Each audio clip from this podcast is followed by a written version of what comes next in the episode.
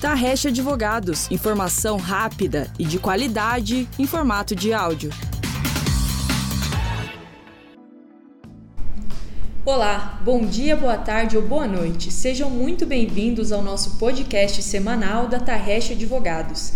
Esse é o nosso quarto programa de uma série de podcasts produzidos com foco em conteúdo jurídico especializado.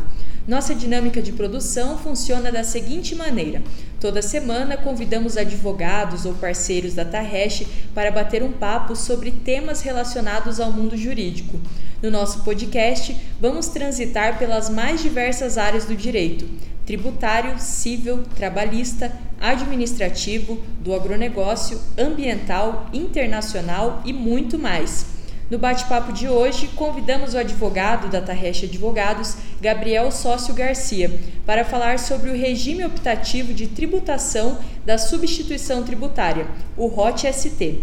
E aí, Gabriel, tudo bem? Obrigada por aceitar o convite. Boa tarde, Nayara e ouvintes. Sou eu quem agradeço o convite. É uma satisfação poder falar sobre o tema, que é um dos mais recentes no direito tributário. Então, Gabriel, vamos situar primeiro o nosso ouvinte. O que é regime optativo de tributação da substituição tributária? Pois bem, Nayara, podemos considerar o regime optativo de tributação da substituição tributária uma espécie de acordo entre o comerciante varejista e o Estado federativo.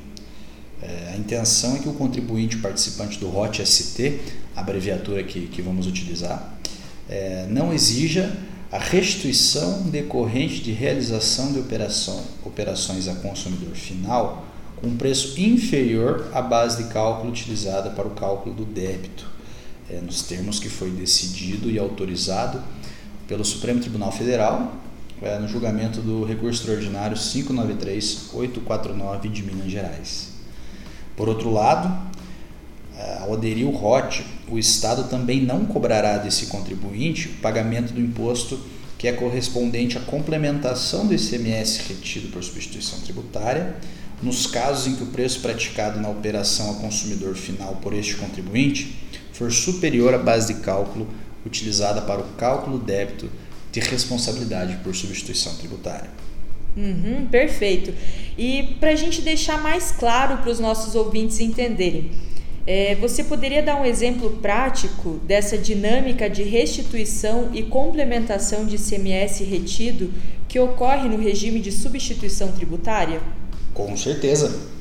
É, Para isso é necessário esclarecer um pouco como funciona essa cadeia do ICMS-ST no varejo.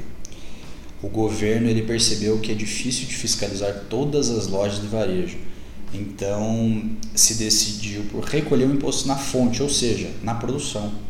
Como existem menos indústrias do que lojas, isso facilita a fiscalização, antecipa o recolhimento no processo e, consequentemente, eh, antecipa o caixa eh, do Estado.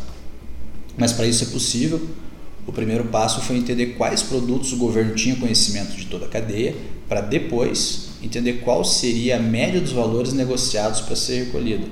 Aí que foram criados alguns índices como o MVA e o IVA. Então, imaginemos um produto que é produzido e vendido pela indústria por 100 reais e que a estimativa é que chega ao consumidor final por 180 reais. O valor de ICMS é 18%, que é a alíquota geral aqui no estado do Paraná. É, o produto é, se recolhe em cima do produto o, o imposto de R$ 32,40. Então, o que o governo fez foi encontrar um jeito de aplicar esse índice, seja o MVA, seja o IVA, sobre o produto que sai da indústria, garantindo que ele receba os, mesmo, os mesmos R$ 32,40. Contudo, não vai ser sempre que o produto chegará ao consumidor final pelo valor de 180 reais, o que naturalmente vai mudar o valor do imposto a ser é, recolhido. Então, para facilitar essa relação, ao aderir o ROT-ST, o Estado não cobra os valores recolhidos a menor como também o contribuinte promete não formular qualquer pedido de restituição do tributo quando recolheu mais do que devia. Perfeito, Gabriel. Acho que com esse exemplo fica mais palpável para os nossos ouvintes. É, e seguindo, então, quais são as vantagens e desvantagens da ROT ST para o contribuinte? Bom, Nayara, começando pelas vantagens, Acredito que a primeira delas é a própria economia tributária para essas empresas que possuem um preço ao consumidor final superior à, à base de cálculo com aquela margem presumida pelo fisco para o cálculo do ICMS antecipado nessa sistemática da substituição tributária. Além disso, acredito que existem vantagens na própria prática contábil. Então, por exemplo, se você for um distribuidor, fica praticamente dispensada a fiscalização do produto nessa cadeia do ICMS, tendo em vista que o recolhimento já foi feito é, em momento anterior, lá na, na fabricação desse produto.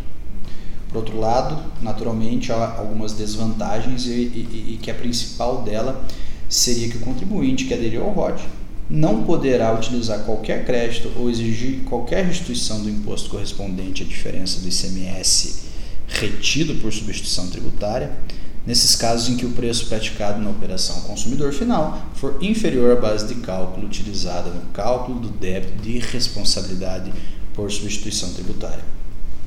Ainda, eh, o contribuinte deverá renunciar expressamente qualquer discussão administrativa ou judicial que esteja relacionado eh, à diferença entre a base de cálculo utilizada para o cálculo do débito e o preço efetivamente praticado nessa operação ao consumidor final.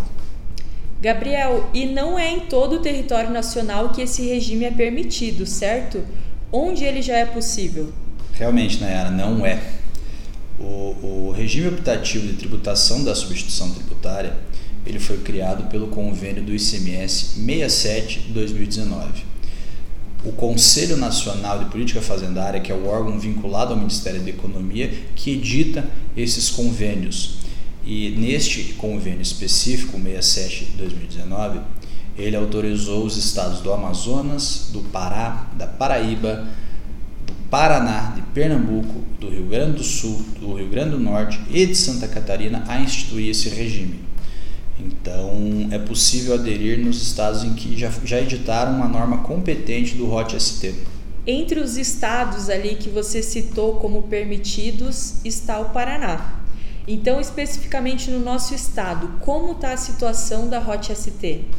No Paraná foi promulgada a Lei Estadual 20.250 em 2020 e foi editado o Decreto 5.799 de 2020. Este último aí entrou em vigor uh, no fim do último setembro e as duas normas prevêem as condições específicas para o contribuinte paranaense. Gabriel, e em relação aos segmentos de mercado e portes empresariais, quem pode aderir? Olha, não há necessariamente um segmento de mercado específico, mas sim uma condição tributária das empresas. Portanto, podem aderir ao HOT ST todos aqueles contribuintes substituídos uh, na cadeia do ICMS. Uhum. E quando uma empresa opta por aderir ao regime, como ocorre a formalização e qual é o período de vigência? A opção pelo regime daí o compromisso é, firmado para adesão, eles devem ser formalizados pelo contribuinte mediante um termo no sistema chamado Registro de Ocorrências Eletrônico e deve abranger todos os estabelecimentos da empresa que realizar essas operações de saída destinada a um consumidor final no estado de adesão. Lembrando que, caso o contribuinte optante possua mais de um estabelecimento, cada estabelecimento, para cada estabelecimento deverá ser formalizado um termo. Então, exercida essa opção pelo regime, eh, ela se dará até o trigésimo dia do mês de novembro de cada exercício financeiro. O contribuinte optante será mantido nesse sistema durante o prazo mínimo de 12 meses, sempre com início a partir do mês de janeiro do exercício seguinte, e é vedada a saída do regime antes do término do exercício financeiro. Então, ou seja, se você aderir em um exercício financeiro ao ROT ST, você tem que ficar mantido nele durante essa vigência de 12 meses sem essa opção de saída. Eh, no caso de uma empresa nova, por exemplo, que abre as portas durante um exercício financeiro e já quer aderir ao ROT, a, a opção ela, pelo regime ela produzirá esses efeitos a partir do primeiro dia do mês subsequente, vedada também a saída do ROT antes do término do exercício financeiro. Então temos essa opção de permanência de 12 meses ela tem essa exceção para essas empresas novas que buscam aderir. Se a empresa abre em junho, ela pode ficar até dezembro e não precisa cumprir esses 12 meses. É, virando o exercício financeiro, ela já tem essa opção de saída.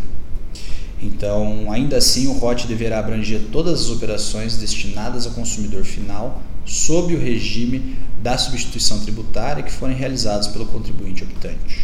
Certo, Gabriel. É, mas e se o contribuinte for excluído do regime? É, existe essa possibilidade? Existe sim, Nayara.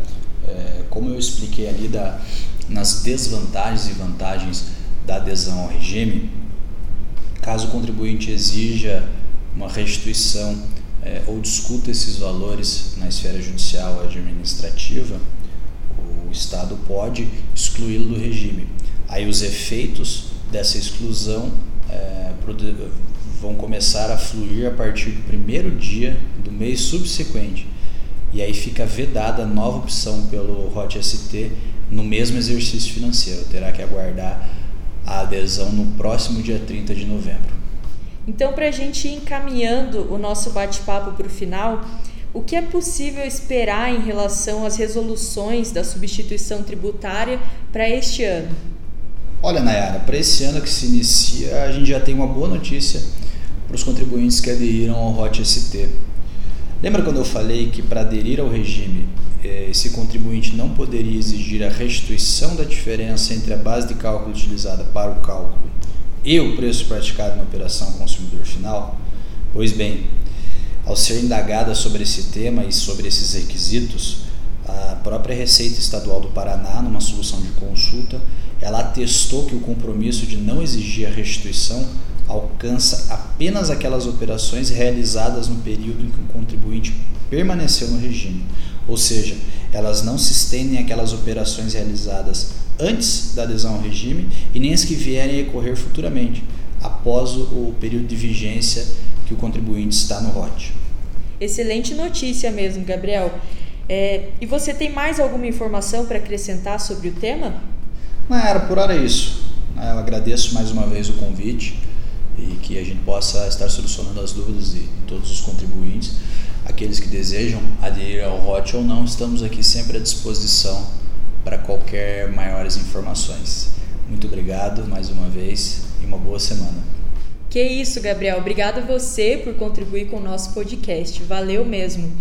Lembrando que os podcasts da Tarrecha Advogados são produzidos semanalmente e lançados no nosso site às quartas-feiras. No site, você pode se cadastrar para receber os podcasts toda semana, sem perder nenhum. Se você tem interesse em informação jurídica, fique atento também aos nossos outros conteúdos do site e mídias sociais. Além dos podcasts, temos conteúdos nos formatos de artigos, matérias no blog, e-books e vídeos. Até a próxima semana. Tarrecha Advogados. Informação rápida e de qualidade em formato de áudio.